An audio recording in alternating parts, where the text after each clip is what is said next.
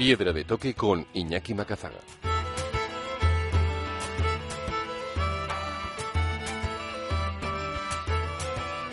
Aquí arranca Piedra de Toque, el momento de los viajes, la montaña y la aventura, con todos los contenidos siempre accesibles en formato podcast en piedradetoque.es. Aquí seguimos en Kanmandú, falta ya de dos días para regresar a casa y quería hablar con una persona muy especial para hacer balance de lo que ha vivido esta temporada en el Daulagiri. Él es Carlos Soria, tiene 82 años y busca completar los 14 8000 con la misma actitud que un adolescente pelea por cumplir sus sueños. Le quedan dos, el Daulagiri y el Sisa Pagma y lleva en el Himalaya desde el año 73, casi nada. Ayer tuvo que abandonar su campo base, el Daulagiri, por una llamada de la embajada que le animaba a aprovechar el próximo avión del Ministerio de Asuntos Exteriores rumbo a Madrid y también empujado por un parte meteorológico que no le daba opción de cima. Eso sí, durante los 35 días de campo base ha realizado más de 100 test de COVID a la gente con la que compartía la montaña y más del 40 ha dado positivo. Hoy, en Piedra de Toque, repasamos la situación de los 8000 con Carlos Soria y su gran pasión por las altas montañas.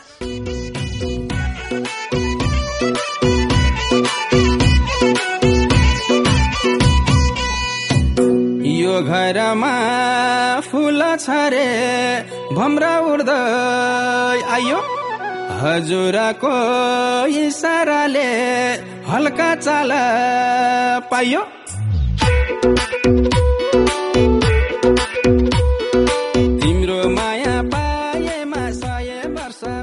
Bueno, pues estamos con uno de los protagonistas de esta temporada, Carlos Soria, 82 años y un sueño que le mantiene vivo casi casi con el espíritu de un adolescente, que es escalar los 14 8000 como él le gusta, con la gente que a él le gusta, que también hemos hablado con su gente para Piedra que son dos tipazos. Pero este año ha habido un elemento que yo no sé si en tu primera expedición del 73, Carlos, te imaginabas que algo invisible, como puede ser el COVID, iba a sitiar una montaña, iba a sitiar una expedición, iba a sitiar un país como es Nepal, con tanta fuerza, tanta virulencia. Y parece ser que muchos no se han enterado, ¿no? Y que habéis tenido que ser vosotros, y tú en especial, los que pidierais pues un test simple de antígenos para saber si la gente que está en el campo base mm, bueno, pues está en las condiciones de, de enfrentarse a la altura o lo mejor es irse a casa. Carlos, ¿qué balance haces de esta experiencia? Bueno, ha sido una expedición la más dura de mi vida por muchas razones, verdaderamente, sobre todo por la del COVID, porque lo demás, bueno, ya va uno estando acostumbrado a que, aunque cada vez esto, las expediciones, no es una expedición, es un grupo de gente que algunos ni nos conocemos, otros nos conocemos de oídas y otros, pues, eh, como nosotros veníamos con nuestra pequeña propia expedición. Éramos tres personas que formábamos una expedición, pero dentro de eso también nos ocurrió una cosa, cuando hablamos del tema, pues con Seven Sami, que son amigos míos desde hace muchos años, pues me dijeron que iba a haber aproximadamente como 20 personas. Ellos no sé lo- si lo sabían o cómo iba a resultar todo. Y luego resultaron pues que había entre 80 y 90 personas en el campo base. No todos eran de Seven Summit, pero la mayoría sí, con los que nosotros convivíamos eran de Seven Summit y ha sido una expedición muy dura, verdaderamente totalmente distinto. Ya vivimos una época de COVID desde hace prácticamente un año, pero cuando vinimos aquí todo era estupendo, esa es la realidad, porque precisamente cuando llegamos eh, creíamos que teníamos que estar en el hotel seis días y en esos días pues aquello se acabó y nos pudimos ir del hotel a- al Valle del Cumbu, que era donde íbamos a ir a entrenarnos y a aclimatar, pues en dos días o tres. El primer día el vuelo no salió por mal tiempo y el segundo día volamos. Y bueno, eso fue muy bien y pensábamos, bueno, que había que utilizar la mascarilla en los sitios, qué tal, pero que todo estaba muy bien, todas las tiendas estaban abiertas, Kamandú funcionaba más o menos con menos turistas y con menos gente, pero bien. Y la expedición, pues bueno, es como son últimamente las expediciones, con gente solitaria que va un- a ver qué, qué hace, cómo le va, y bueno, pues hay que irse acostumbrando a esto, no cabe duda, porque esto va a cambiar y cada día cambia más. Y cada día, pues antes, yo creo que ahora hay gente que viene a Kamandú y no tiene a lo mejor demasiada experiencia, pero quiere hacer ya dos montañas o tres y está esperando a ver cuál puede ser la más interesante, la más interesante porque esté la cuerda puesta para ir a ella rápidamente. Hay mucho dinero, aunque parece que no, porque eso vale mucho dinero, pero hay dinero y hay negocio, como es lógico, porque a pesar de eso, pues se ha movido, a pesar del año tan raro, se ha movido una cantidad de gente tremenda. Lo de la Napurna ha sido una noticia que te deja helado. A los que hemos subido a la Napurna, pensar que en un día subieron sesenta y tantas personas, que subió la, la, misma cantidad casi de gente que ha subido durante toda la vida en la. Bueno, pero esto cambia, esto cambia y hay que adaptarse a, lo, a los cambios. Yo digo una cosa, el alpinista que sigue siendo puro, que quiere hacer, que tal, tiene millones de sitios donde ir, millones de vías. El, el Himalaya mide 2.400 kilómetros de, de largo por 400 de ancho. No hace falta hacer 8.000 los que dicen, no, esto es un rollo, tal, si vas al Everest por la ruta normal vas a saber lo que te encuentras, pero hay montañas de, montones de sitios donde puedes estar solo. No digamos que esto se ha estropeado, lo puedes estropear tú mismo porque vas al mismo sitio que van los demás. Y, no te van, a, te van a estorbar, ¿qué quieres? Que se aparten para pasar tú, que vienes a bajar a lo mejor solo con un amigo y no tienes posibilidades de montar cuerdas ni de hacer nada pues o eres tonto o te están buscando, porque eso es así. Pero sitios donde ir solo hay rutas, en el Everest hay 16 rutas o por ahí aproximadamente, y hay montañas más bajas con maravillosas posibilidades de alpinismo para que hagas tú lo que a ti parece que te gusta, pero luego parece que te gusta, pero no es así, vas donde vas. Carlos, es mi primera experiencia aquí. Eh, es una suerte poder estar aquí contigo en Katmandú, después de hablado muchas veces eh, por teléfono contigo y con mucha gente, está claro.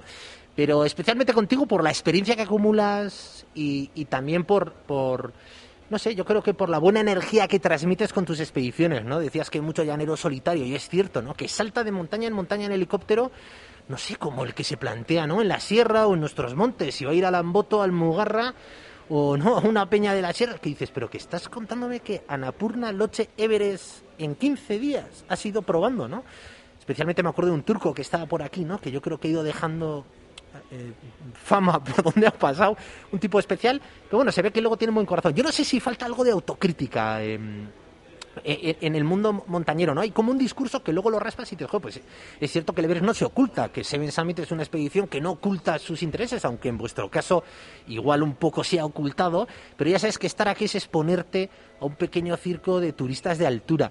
No sé si la gente tendría que ser un poquito más honesta o más responsable, ¿no? Saber que aquí hay gente y lo que hay que hacer es ir buscando espacios puros en otras montañas, en otras fechas, en otras, en otras temporadas. Eso es muy fácil, que puedes, que puedes encontrar, como te digo, montones de montañas en el Himalaya y en otros sitios, pero sobre todo en el Himalaya, que es donde ahora parece que todo el mundo queremos venir, ¿no?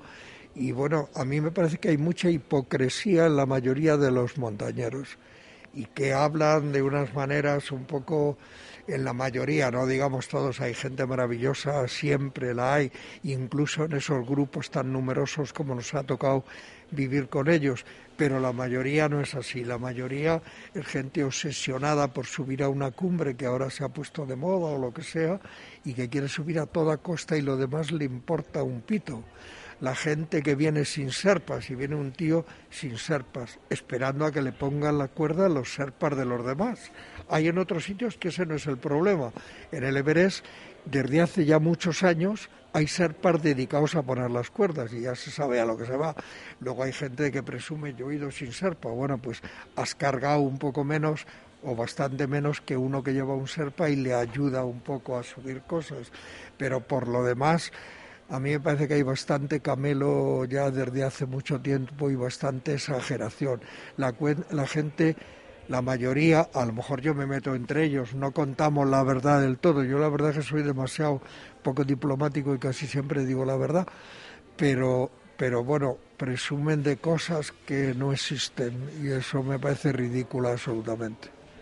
Totalmente, y que además es como muy fácil una vez que estás aquí eh, darte cuenta que, que es imposible, ¿no? Que hay una dependencia total en estas temporadas de los serpas, que los serpas eh, no es un oficio, hay que recordarlo, ¿no? Que es, que es una etnia de gente que en un siglo ha pasado de ser porteadores a ser prácticamente protagonistas de este gran negocio, ¿no? Que, que cubre desde la persona que sube hasta la cima y te tira la cuerda, hasta el que te cocina, el que te lleva la, la maleta, hasta el que te facilita el viaje hasta aquí. Y que eso tiene mucho mérito. Nos alegramos además un montón por ellos, por- porque en parte también la riqueza se queda aquí.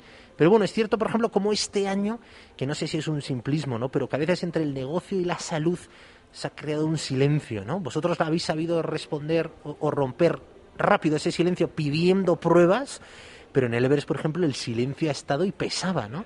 El saber que igual no se daban con las, con las mejores condiciones. Bueno, esto es así. Eh, hombre, quizá la gente, eh, todos estamos deseando de que esto acabe, de la epidemia, de tal y de cual, y al parecer que bueno, que había unas condiciones un poco mejores, todo el mundo, incluso los que organizan las cosas, pero ha venido la ola esta de India que ha sido verdaderamente terrible. Eso yo creo que nadie sabía que iba a ocurrir y se confiaba todo el mundo y nos confiábamos en venir, incluso los organizadores, pues bueno, pues eran un poco más permisivos porque pensaban que bueno, que esto ya se estaba solucionando. Y el palo que nos ha dado esto ha sido verdaderamente tremendo, absolutamente tremendo. A todo el mundo, yo creo. Verdaderamente había que tener cuidado y haber ido todo el mundo con una prueba hecha, que parecía que te la hacían, que nosotros la hacíamos, pero luego ha ido mucha gente, por ejemplo, la gente que venía del Anapurna, ha estado una semana en, en Pokhara, y eso ha sido el foco, eso y los serpas, que la mayoría, por no decir todos, no tenían hecha una PCR antes. Yo no, hombre, es por el ganar dinero, quizá no es por el ganar dinero, es del todo, es por las molestias, por hacer una organización más complicada y que esto ha sido demasiado duro, demasiado tremendo, porque no hay que ver cómo están las calles de Camandú y eso nadie también tampoco se lo esperaba que fuese tan duro. Y todos pues nos vamos relajando un poquito.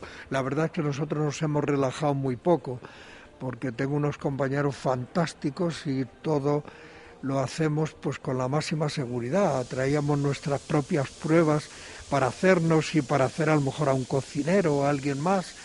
Y, y, bueno, pues hemos salido adelante y hemos pedido a la agencia que nos mandara y nos mandó 40 te 90 test. Y hemos estado haciendo test a todo el mundo, a pesar de que mis compañeros no están vacunados como yo, que tampoco me fío por estar vacunado, pero ahí estábamos, pues nos vestíamos, nos poníamos lo máximo y con eso hemos acabado pues dejando el campo base limpio prácticamente. Esa ha sido la realidad. Nos hemos quedado 15 personas últimamente y, estábamos todos sin, sin ningún problema.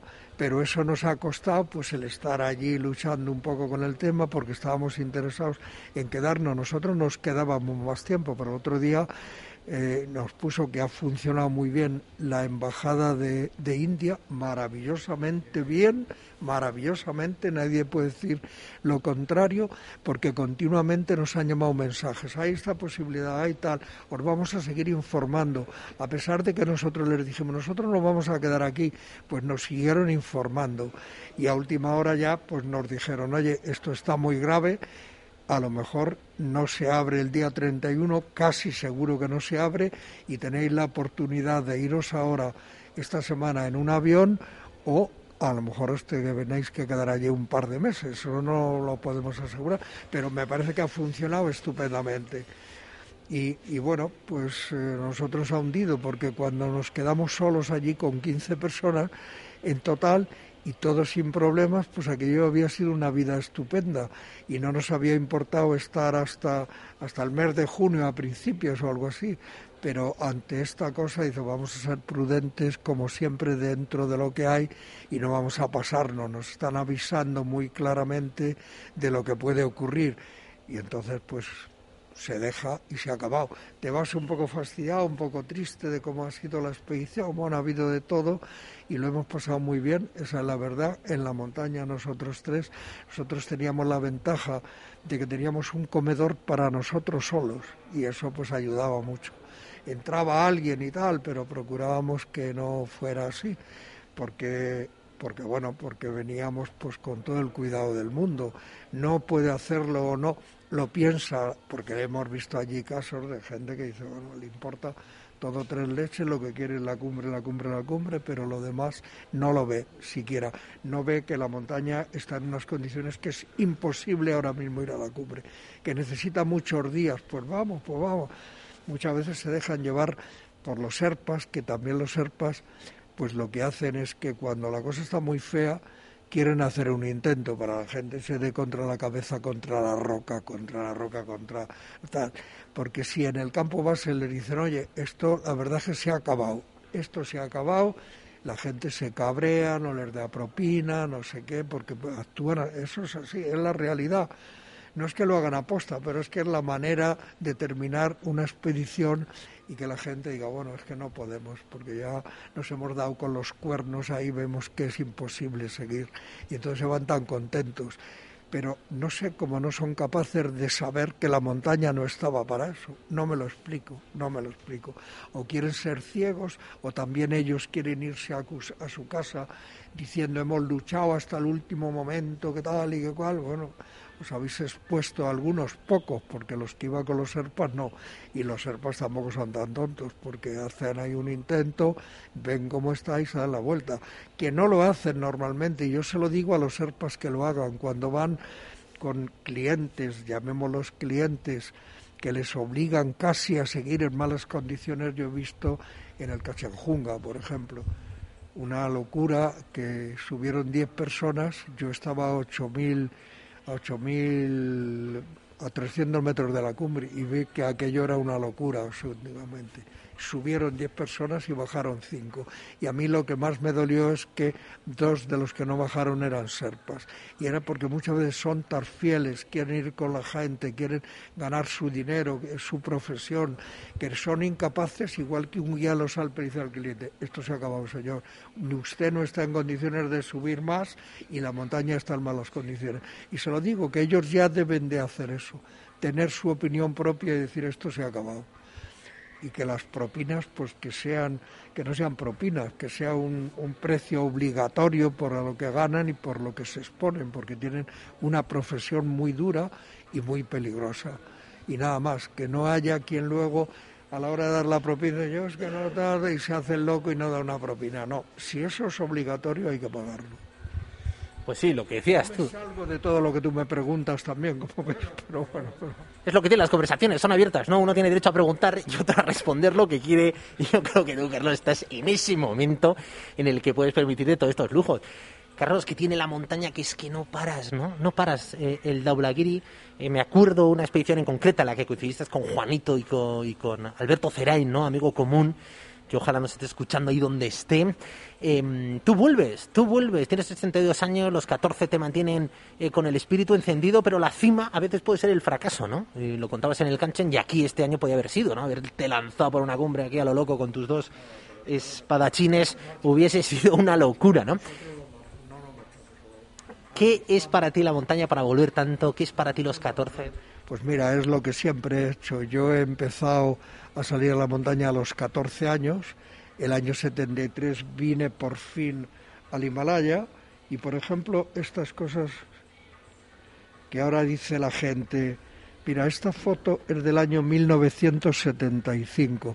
Es la primera vez que un español está instalando cuerda y con su equipo atrás. Cuando algún gilip, bueno, con algún de estos me empieza a decir, no, es que tú, claro, los serpas, no. yo, yo sé de esto ya, chaval. Ya los, y en otro sitio, en el Domecan, una montaña de 7.000 metros, también tengo una foto como esta, instalando yo la cuerda. Ahora no la instalo, pues desde luego, porque no. Y llevo serpas para cargar lo menos posible, pero no se lo escondo a nadie, ni presumo de lo que no hago. Estoy no harto, digamos, estoy encantado de tener una vida tan larga en la montaña y procuraré no hacer el ridículo. En estas dos montañas que me quedan, en el, en el Daulagiri, he estado a hemos estado a 8.050 metros y nos dimos la vuelta porque había una niebla que aunque sabíamos cuál era el culuar, pues allí no lo sabíamos ni nosotros ni los serpas. Te da mucha rabia. Hay gente que ha hecho menos altura que se dice que ha estado en la cumbre. Los conozco, ¿eh? No hay, no es ninguna cosa, pero los hay. Y en el, y en el pues he hecho la, la, cumbre central, un año que además había tenido una caída escalando y tenía los lumbares hechos polvo y tal y cual, y al final parecía que no iba a volver a salir a la montaña, me lo dijo Arregui, vamos, que me operaba, y en otoño me fui al, al Sisapamba solo con un amigo, el amigo se cansó y se fue y yo subí a la cumbre central, aquello y me gustaría subir a la cumbre principal, pero sobre todo me gustaría subir al Daulagiri. No le odio en absoluto. Somos, como siempre digo, amigos y nos conocemos mejor que nadie. Y sé que de momento puedo subir. A lo mejor al año que viene no, pero lo voy a intentar si puedo o cuando pueda otra vez. Procuraré no hacer el ridículo. No lo hago. No lo he hecho nunca en mi vida ni voy a presumir de lo que no hago. Eso es maravilloso, ¿eh? y, y no es mal no es mal eh, declaración de intenciones. Carlos, yo tengo una duda. Yo eh, he llegado al campo base del Everest por primera vez, me ha encantado el paisaje, lo que he visto, pero he dormido encima de un glaciar eh, casi una semana. Em, ¿Cómo haces para pasar las noches, Carlos? ¿Pasas frío? No, yo paso mucho frío, tío. Esto desgasta, ¿no? Solo la espera. Vosotros habéis estado felices 35 días. ¿Tú cómo haces? ¿Tienes algún truco? ¿Llevas algún saco especial? Girar los problemas que tengo yo para, saber, para pasar las noches. No son de frío, son de la próstata y de una operación que tengo en la rodilla que no la puedo doblar. Yo para ponerme a hacer pis no me puedo poner de rodillas en un bote. Lo hago tumbado con un bote más pequeño, lo paso a otro bote. Bueno, bueno, eso con el mono puesto, pues lo hago y me... ¿Se queda otra? Y no me queda otra porque quiero estar ahí, quiero estar donde voy y bueno, y lo hago pues con mucha tranquilidad, tengo unos amigos como he tenido siempre que, que bueno, que conmigo pues nos llevamos maravillosamente y lo pasamos estupendamente, subamos o no subamos a la montaña y me ayudan en todo lo que pueden, como es lógico. Pero todavía todavía yo este año lo he visto subiendo con gente hacia el campo 2 y tal que todavía no estoy ahí en la cola del mundo, ni mucho menos, que estoy por encima de la media de la mayoría de la gente y mientras eso sigo así, pues procuraré intentarlo. Si puedo el año próximo, incluso este otoño, pues a lo mejor lo intento otra vez de nuevo. ¿Y este otoño Pakistán? No, este otoño vendría a Nepal, pero no creo que se abra Nepal para el otoño. Según está, no creo que haya posibilidades. Aparte que es mejor la primavera, pero iría en Pakistán. Las cumbres que de 8.000 metros las he hecho todas las que hay. Estoy, tengo muchas ganas de ir a Pakistán, a otros sitios, a hacer una montaña más baja, porque lo echo de menos Pakistán, que me gusta mucho y hace mucho tiempo que no voy.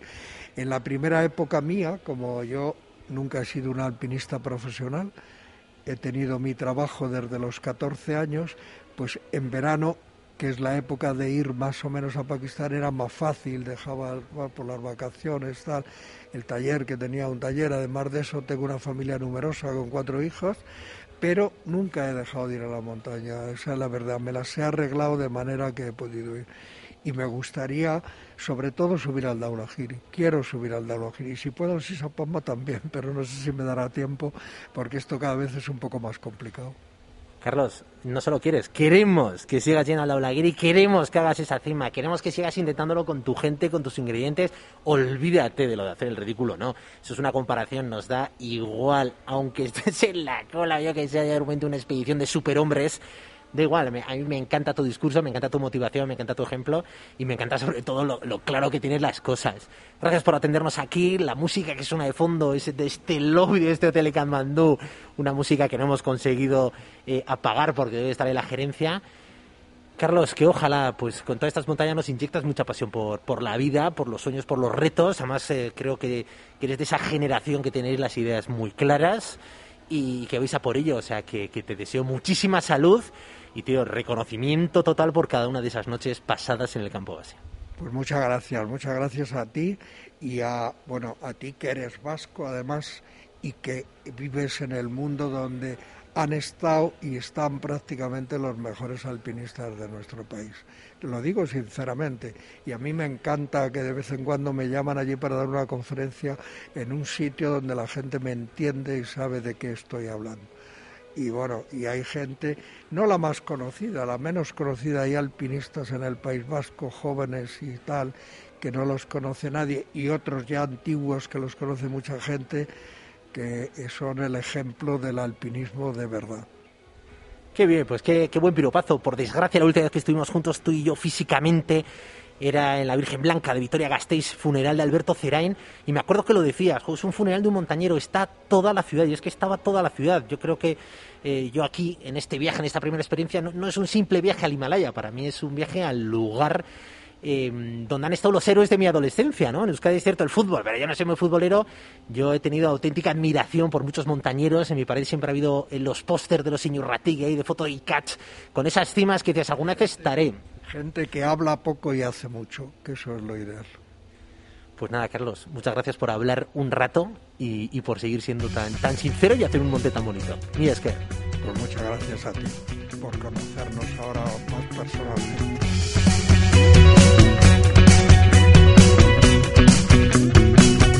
Aquí termina el programa de hoy. Mañana compartiré la conversación que hoy también he tenido con Sito Carcavilla y Luis Miguel Soriano. Geólogo él, fotógrafo. Luis Miguel, parte del equipo de Carlos Soria y dos tipos muy interesantes también para arrojar esperanza en este mundo tan complejo de los 8000 con las agencias comerciales haciendo cada vez más negocio y atrayendo perfiles de gente cada vez pues más curiosos. Así que eso será ya mañana. Muy felices. Namaste. Tenemos